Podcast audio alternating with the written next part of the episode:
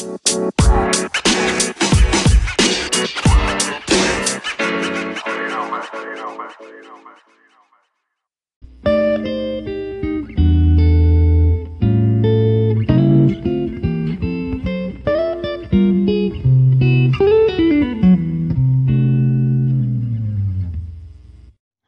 buen día. Bienvenidos todas, todos y todes a este podcast Antropo MX.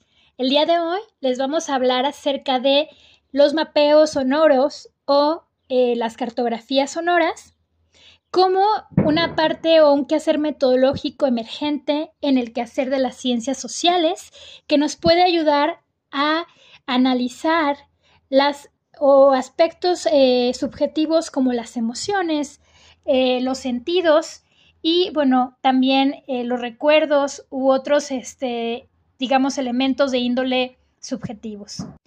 Bueno, las cartografías sonoras parten de que el sonido es un elemento significante. Es, hay que pensar entonces al, al sonido como un signo desde esta perspectiva de Pierce.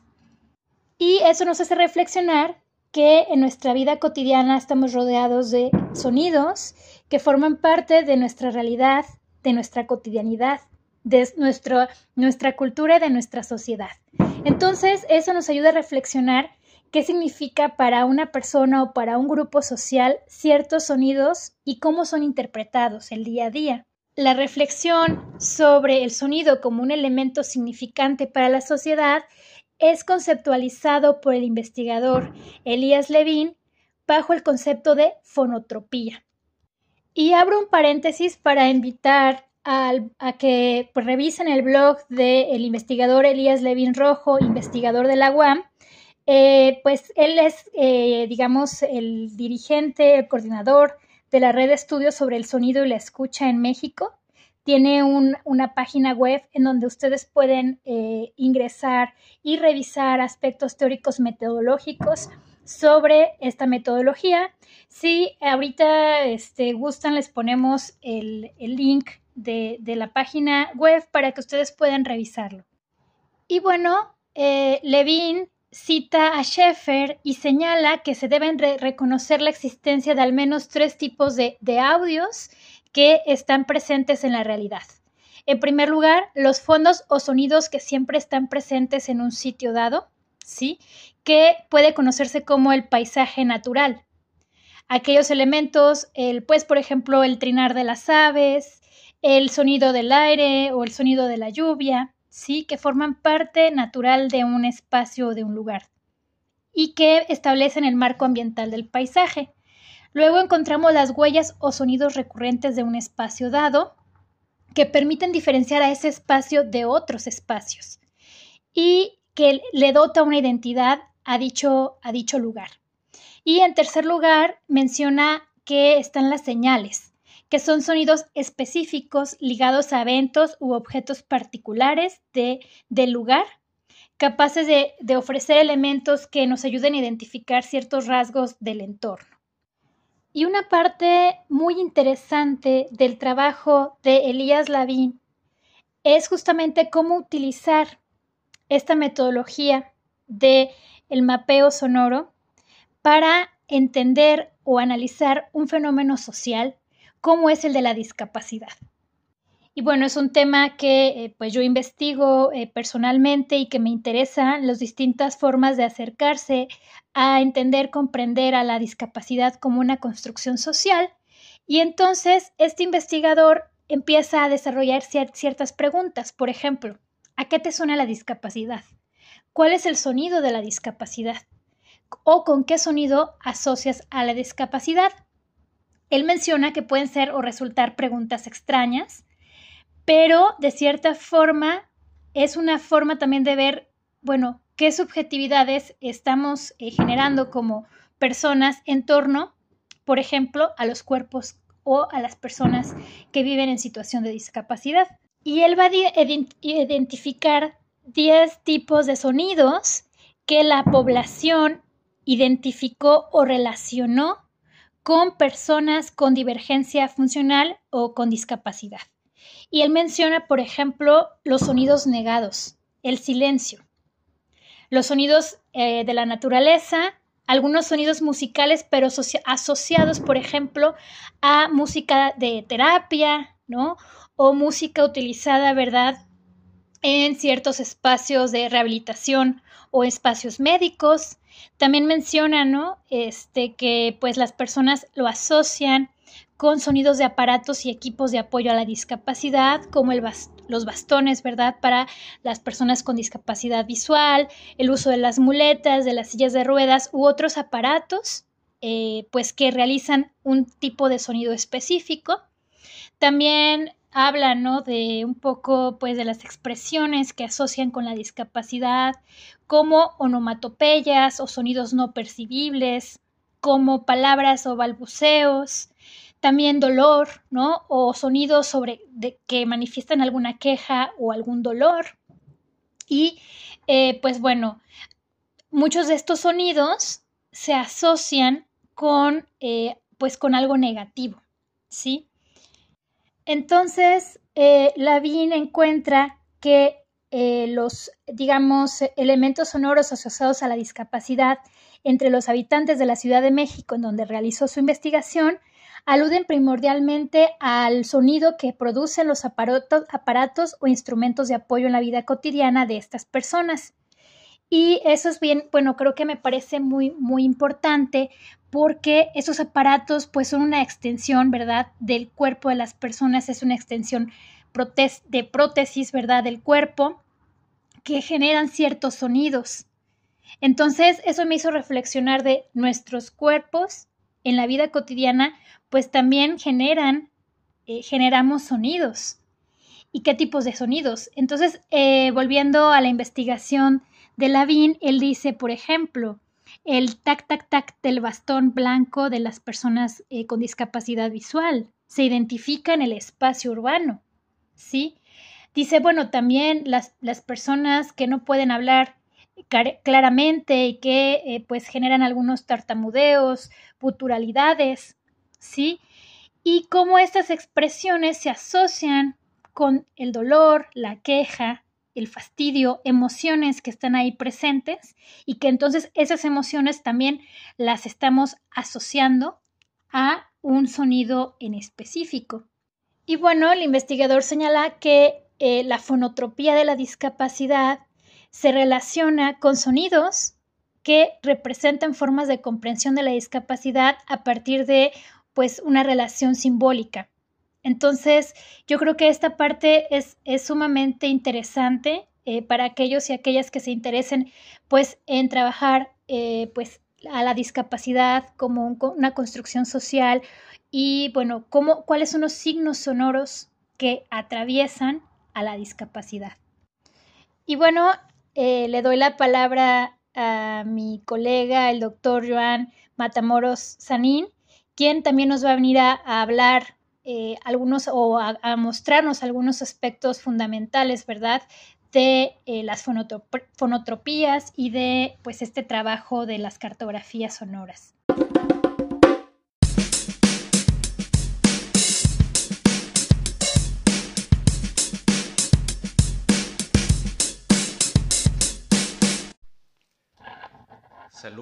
Saludos, grandes amigos de Antropo MX, eh, a todas las compañeras y compañeros del curso de metodologías y corporalidades y emociones.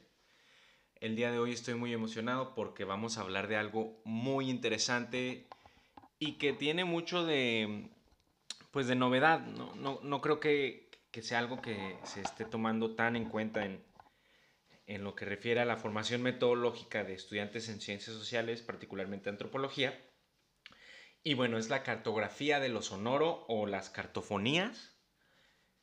Y también cómo guarda esto relación con las emociones o con la emocionalidad. ya la clase pasada, la transmisión pasada, hablábamos un poco de las corpografías, que también está atravesado por todas estas cuestiones de las emociones. Pero entonces ahora vamos a hablar del sonido. Para ello, eh, nos vamos a apoyar bastante en un investigador que también es un artista que se llama Julián Jaramillo Arango. Eh, van a ver ahí dos lecturas que les dejamos de él y otra. Ahora Colombia, digamos que está en el mapa en estas discusiones. Y bueno, hablar de cartografías sonoras es hablar de paisajes sonoros y hablar de sonoridad es hablar de escucha, hablar de escucha es hablar del oído y por lo tanto, pues sí, estamos hablando del cuerpo. Entonces, ¿qué es la escucha? Bueno, es el acto de escuchar, ¿verdad? Pero tiene un componente que es individual y subjetivo y tiene otro componente que es colectivo, como vamos a ver ahorita con ciertos sonidos. Yo recuerdo mucho cuando yo viajé a estudiar a la UNAM en mis posgrados, que a mí me impresionaba la diferencia de los ruidos de allá eh, en la cotidianidad, porque mucho de esto también es centrado en la cotidianidad. Entonces a mí me impresionaba el, ese sonido molesto del metro cuando frenaba, estos señores que le venden tamales ricos, calientitos, oaxaqueños, em, fierro viejo que venda, eh, todos estos sonidos que pasan por la calle, ¿no? Entonces, eso es parte de los paisajes sonoros. Muchas de estas discusiones se centran en lo urbano, en el diseño de las ciudades, aunque para mí eso no es así porque habiendo yo hecho trabajo de campo en lugares rurales, creo que ahí también hay paisajes, a veces están compuestos que por el canto de los pájaros, mm, el sonido del camote hirviendo, un niño llorando al fondo, o sea, creo que no solo lo, lo urbano, pero bueno, estas, muchas de estas discusiones sí parten desde ahí. Entonces, también, como estamos hablando de grafías, estamos hablando del espacio. Entonces estamos hablando de las cualidades sonoras del espacio. Y bueno, vamos a, más que en esta transmisión, en las lecturas, vamos a ver ejemplos de investigaciones muy, muy interesantes en Medellín, en Cali, en Bogotá y en Manizales. ¿sí? Entonces, ¿qué es un paisaje sonoro? Bueno, un paisaje sonoro es un sistema equilibrado de relaciones sonoras que interactúan entre sí y que van formando capas históricas. ¿Sí? yo, ¿qué será? Por ahí por el 2014, recuerdo que, que alguna vez conocí la, etnografía del paisaje y ahí se, se apoyaba mucho en lo visual. Creo que Occidente está muy centrado en lo visual, pero de nuevo, vamos a, retomar, a poner el, el, énfasis en el sonido. Y uno de los, de los autores principales de esta discusión, que bueno, aunque pareciera novedosa, sí tiene ya una historia detrás, más o menos de los 70 en Canadá, con Raymond Murra Schaefer. Y, y, entonces él empieza como a teorizar esto. Entonces él habla de sonidos tónicos, de señales, de huellas o marcas sonoras, que en el fondo de lo que nos hablan es de la vida acústica de la comunidad, ¿sí? Entonces, cuando nosotros, por ejemplo, pensamos en una determinada comunidad o una determinada cultura, nos va a ser más familiar, por ejemplo, hablar de comida, de vestimenta, incluso de música, que también es lo sonoro, pero ¿qué hay de esos otros sonidos que componen la vida cultural de las personas y que quizás pasamos por alto?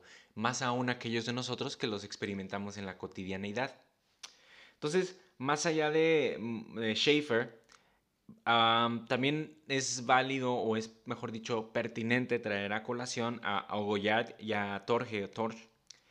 Y ellos critican un poco a Schaefer y hablan de los efectos sonoros, ¿sí? Y bueno, cuando tú hablas de efecto, pues estás hablando de lo que sigue de la causa, en cierto sentido. Y para ellos, eh, problema, problematizarlo así o operacionalizarlo, nos habla de herramientas cualitativas para el análisis. Entonces aquí ya estamos intentando aterrizar la discusión en lo metodológico. Y como les digo, este curso es de cuerpo, ¿no? Entonces aquí estamos hablando de otras herramientas. Otro autor que traen mucho a colación y que a mí me cambió la vida es Michel Desertot, parisino, quien habla, por ejemplo, por ejemplo, él diferencia entre espacios y lugares. Y entonces él dice que un espacio está definido aquí esto es abuelo de pájaro, ¿no? No, no tengo aquí el libro a la mano, pero él habla que son como un conjunto de relaciones sociales. Eso es lo que le da la cualidad al espacio en oposición a un lugar que puede ser referenciado geográficamente como desde la vista del pájaro, un bird's eye view que le dicen, ¿no? Entonces, él habla también de tácticas y estrategias, por ejemplo, de la ciudadanía que anda a pie en París y, y de prácticas espaciales. De ahí volviendo a la discusión al sonido, entonces está lo de sound walk, que es como recorridos sonoros. Y ahí ya también lo podemos empezar a vincular con la etnografía, ¿sí? Entonces, ustedes están haciendo una etnografía en un determinado lugar, pues creo que es muy provocador uno salir a empezar a registrar esos sonidos. Claro, en el diario de campo, pero también aquí entra el uso de tecnologías, de la grabadora, medir los decibeles, la presión del sonido, el volumen del sonido. Y también esto nos habla de la sociopoética, de cómo vamos construyendo y creando colectivamente conocimientos y experiencias. Em, por lo mismo, hablar de paisajes sonoros, de cartografías sonoras o de cartofonías eh, significa espacializar el sonido, ubicarlo en el espacio. Y, a la vez, esto lo podemos hacer como, como investigadores, pero eso ya está dado por la gente que vive su vida. Entonces también estamos hablando de nuevas formas de territorialidad. continuando con, esta discusión, eh, vamos a ver que, que bueno, como yo les mencionaba, eh, la grabación del, del, sonido es un recurso muy importante en esto y también nos permite hacer lo que se conoce como postales sonoras. Yo escuchaba mucho antes Radio Universidad eh, en la UNAM.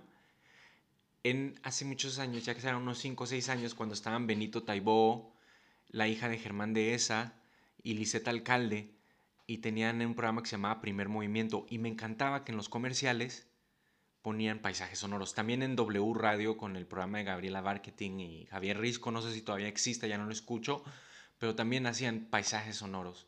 Como todos estos ruidos que yo les comentaba, de hecho por ahí sonó un claxon aquí en la ciudad. Espero no se haya metido en la grabación. Entonces, los estudios que vamos a ver, por ejemplo, hay uno que se llama Las cartografías del barrio de San Nicolás, que creo que es en, en Cali. Es un investigador catalán y bueno, me, me fascinó a mí cómo él lo hace. Lo pone en diálogo más con lo que serían quizás las ciencias duras, por ejemplo, los decibeles, todas estas cosas más cuantitativas que cualitativas. Pero en realidad, lo que se está hablando en el fondo es de la propiedad relacional del sonido que por cierto es ubicuo, es muy distinto a los colores, porque el sonido se esparce por el aire y tiene una dimensión simbólica. Entonces, por un lado está la señal física, esto correspondiente a lo cuantitativo, a lo medible, pero también la percepción, la intención perceptiva, el significado que puede para ti tener un sonido a otro. Ah, también por ahí les puse una ponencia de una alumna, ah, una académica, mejor dicho, de Manizales, y, ella retoma mucho una cosa que es biomapping. Yo los invito a que se echen un clavado en eso. Y ella trae la discusión del sonido y del espacio a las emociones. Entonces ella empieza a problematizarlo desde los parques de Manizales y desde las emociones que suscita en las personas. Y, para mí, pues eso es muy interesante, muy propositivo. Y como les digo, el espacio se siente y se percibe nos familiarizamos con él y por lo tanto se puede estudiar. Y en este estudio va de por medio el ejercicio de la escucha, el ejercicio del oído y por lo tanto el ejercicio del cuerpo del investigador y del cuerpo de aquellos y aquellas interlocutoras con los que trabajamos. Em, espero haya sido de su agrado este recorrido veloz, sintético, confiando en que nuestros compañeros del curso van a exponer, explayar en ello y más adelante quien sea que esté escuchando esto y, quiera saber más, pues podrá estar visitando la página en YouTube y, conocer más al respecto. Muchas gracias.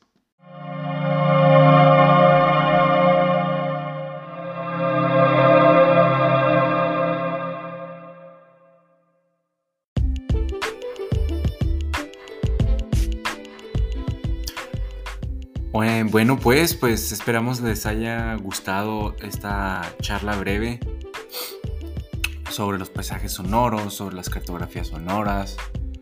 Revisamos algunas eh, investigaciones al respecto, algunos de sus exponentes principales. Y bueno, no olviden darle like y compartir. Muchos saludos.